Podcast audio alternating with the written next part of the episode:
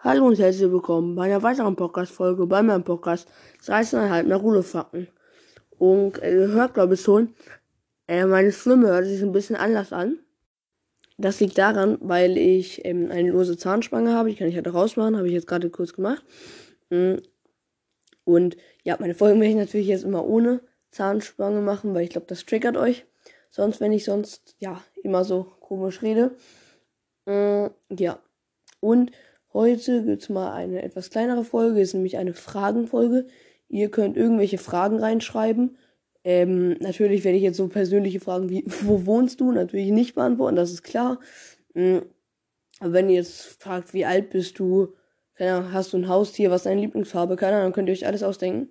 Werde ich das halt beantworten, aber ihr könnt halt auch gerne so Wünsche schreiben, weil bei dieser Folge 13,5 Naruto, also 13,5 Fakten zu jemandem, da haben halt ähm, eine Person geschrieben, zum Beispiel, ähm, ich möchte, dass Shikamaru eine neue Folge kriegt und einer hat geschrieben von Orochimaru.